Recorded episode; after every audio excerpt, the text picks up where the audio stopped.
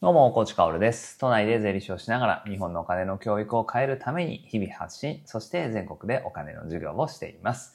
さて、今日のお話は、まあ、こう、社会を前に進めるためだったら、かませ犬にでもなってやるぜってね、えーそして行動する人っていうのはかっこいいなっていうお話なんですけど、まあそう聞いてね、まあ最近のニュースと照らし合わせながら誰の顔が皆さん思い浮かびますか？や僕はね、国民民主党の代表選を見ていてね、すごく思うんですよ。だから結論、まあ、今回はね、玉木、えっ、と、国民民主党の現代表と、前原誠二衆議院議員ですね。えーまあ、対決に、えーまあ一騎打ちになっているわけですが、まあ、これ玉木さんの圧勝なんですよね。あ絶対、まあ、絶対にって言っちゃいけないけれど、その選挙が終わる前に。えでもおそらく玉木さんの圧勝なんですよ。でもそれが分かっていながら前原さんが出るっていう意味ですよね。ここっていうのは非常に重要だなと思います。まあこれね、代表選ですから、一人しか立候補者がいないと選挙しないわけですよね。そうすると選挙演説みたいなものっていうのもやらないわけですよ。これ前原さんが選挙に立候補、代表選に立候補したことによって今いろんなところでえ国民民主党の代表選ですということでえ選挙演説をしているわけだよね。えそれがもたらす影響っていうのは、やっぱりいいものの方が多くて、てかいいものしかないと思うんですけど、そして玉木さんはね、現代表の玉木さんは YouTube やってらっしゃるので、それをね、こう代表選の選挙演説っていうのをバンバンバンバン YouTube に上げていくんですよ。そしてすでに YouTube でも20万人近い登録者がいて、かなり再生もされていますし、そして、えー切り抜きもものすごく多いので、えーかなりこう、選挙演説で喋っている熱い話、そして、えー政策みたいなものっていうのが世の中に拡散されていくんですね。これは当然ね、代表選で一人の立候補でそのまま代表になってしまったら起こらなかったことなんですよ。あ現にね、まあ、その影響が大きく左右したとはわからないけれど、うん世論調査でね、国民民主党の支持率っていうのは上がっているんですね。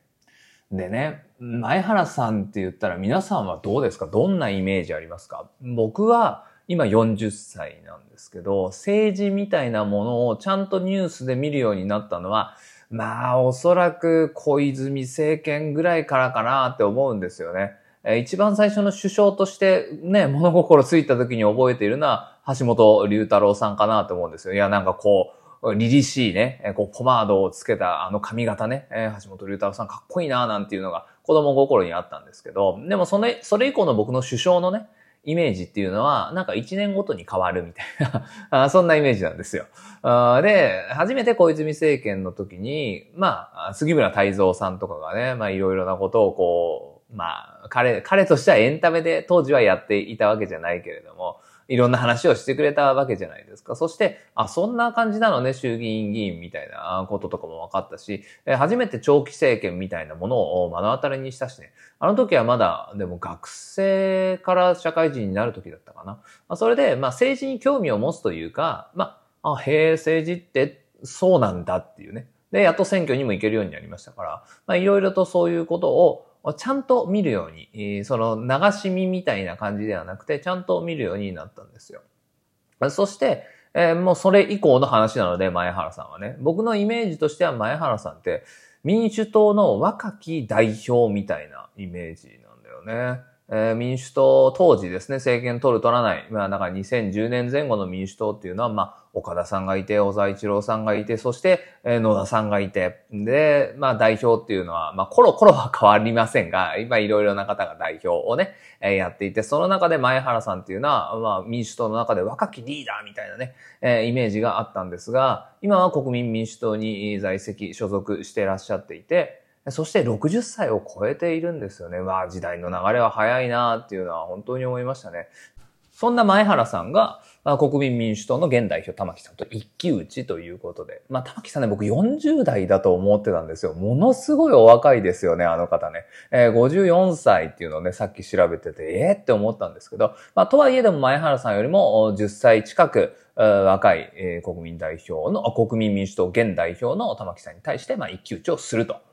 これはね、まあ予測の範囲を超えることはないんですが、でも前原さんは負け戦っていうのは分かってると思うんですよね。でも、ここで誰かが代表選に出ない限りは、国民民主党のその代表選の演説っていうのもなくなってしまうし、そして、国民民主党が考えていること、個々人が考えている政策っていうのも取り上げられることはない、世の中に出ることはない。まあ出るんだけれど、この代表選の演説という形で、その玉木さんの YouTube とかに載ることもないっていうね。まあそういうのを考えて、まあ、あえてかませ犬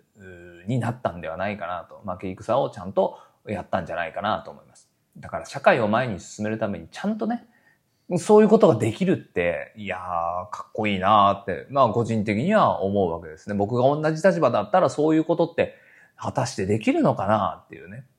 まあ、おそらくできないだろうなって思うんですよね。で、まあ国民民主党の政策、まあ全てがね、この大賛成みたいなところではないんですけど、この玉木さんは財務省出身なので、やっぱ経済とかね、強いんですよ。だから、まあそういう方っていうのが、こう政治の中枢に行ってほしいなって、個人的にはね、やっぱ僕はそのお金の専門家としては思うので、やっぱりちょっと応援したくなりますね。えあとは、あの、国政政党、今、日本でいくつあるんだ ?8 つぐらいかな。国政政党の党首で、唯一僕のツイッター X をですね、フォローしてくれてるのは玉木さんなので、これはね、あの、ひいきみたいなものっていうのはめったに僕はしませんが、やっぱりちょっとね、ひいきの心みたいなのが芽生えたりするんですよ。あただまあ、国民民主はね、玉木さんがまあ YouTube をされている発信力が強い。そして、幹事長の新馬さんも、ものすごいトーク力がありますね。あ彼の、こう、会見、記者会見、幹事長の定例会見みたいなものというものを YouTube でね、ものすごい出回ってるんですよね。もうぜひね、えー、国民民主の幹事長の新馬さんの声も、声というか喋ってるね、感じもね、いや、これめちゃくちゃトークをするっていう意味で、喋りとしてものすごい参考になるんだよね。だからまあ結構その目に触れる機会がどんどん増えていくっていうのは、いや、すごいことだなって思いますね。あまあそこら辺はさ、NHK 党の立花さんがね、一気に、えー、こう仕掛けたというか、まあ、彼はね、えー、こう影響力というか、インターネットを武器に戦っているわけですけど、まあそういうのっていうのは本当に次世代だなというかね。まあここっていうのをもっと活用してほしいな。どの政党もね、活用してちゃんと僕とか、僕世代とか、僕世代よりも下に意見っていうのを伝えていってほしいなと思います。でね、さっき言ってたシンバさんですよ。幹事長の新馬さんのね、一言でね、もう忘れられない言葉があって、いや、僕と気が合うだろうなって思う言葉があって、それがね、政権交代は手段ですって、ね、言ってたんですよ。いやー、もうほんとその通りだよって。野党っていうのは政権交代、政権交代って言うじゃないですか。自民を引きずり下ろして我々が政権を取るんだって。それは手段だろうって。政治は手段だ。政権交代は手段だ。そこから何をやるか、国民のために、この日本を強くするために何をやるか、その目的のための手段に過ぎないだろうってね、言うんですよ。いや、素晴らしい言葉ですよね。いや、この言葉を、その心の底からね、まあ僕が見るに心の底から言ってるように見えるわけですよ。それをちゃんと言える政治家ってどれぐらいいるんだろうなって思いますよね。自分の野心、自分の保身、えー、自分の利益だけのために政権交代を目的としちゃってる人っていうのは本当に多いんじゃないかなっていうのは思いましたので、思っているので、見ていると感じてしまうので、あこの榛葉さんの一言っていうのは、なんかものすごく、あこういう方がうん、日本のこう政治の中心に行けるといいなっていうのは思いますね。まあね、解散総選挙も近いなんて言われていますから、まあ僕は20代の頃とかだとね、全く興味がなかった。そしてなかなか、うん、興味は持てないだろうなって思うんですけど、まあ、 Voicy のね、リスナーさんはやっぱり政治とかには興味持ってる人たくさんいると思うので、まあ、いろんな声がもう本当 YouTube とかインターネット上で聞けます。いろんな政党の施策、いろんな政党の思い、全部聞けますから、あしっかりと吟味をしながらね、来たる衆議院議員選挙、我々の一票をどこに投じていくかっていうのをそろそろ考え出してもいい頃なんじゃないかな、なんて思いましたので、紹介をさせていただきました。さて、最後にお知らせです。本日の夜ですね、有料放送が一つ出ます。で、この有料放送は、今月の8月5日だったかな？に放送したプレミアムリスナー向けの放送そのままなので、えプレミアムの人は絶対にね、購入しないでください。で、プレミアムリスナーじゃない方は、まあ、プレミアムでどんな話してるのかなとか、ちょうどその放送気になってたんだよねっていう方はね、ぜひぜひ購入していただけたらと思います。ウェブ決済だと500円になりますから、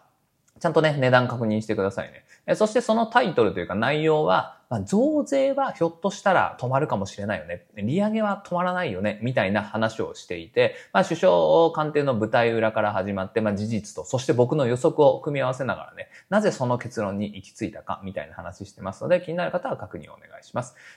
まあ、あとはね、500円出して1個買うぐらいなら、もう1000円出してプレミアムになっちゃうっていう方ね、もう大歓迎でございますので。そして今月はね、大人気放送ありました。前半戦は通常会で出した不動産投資対談ですね。えー、投資家でインフルエンサーの横田島平八さんを迎え入れて、まあ、前半戦のね、内容で気になっちゃうよっていう方いたと思います。まあ、むしろ前半戦の内容でもね、あの、有料級ですねなんていうコメントちらほら見ましたけれど、まあ、その後編今月のプレミアムに詰まってますから、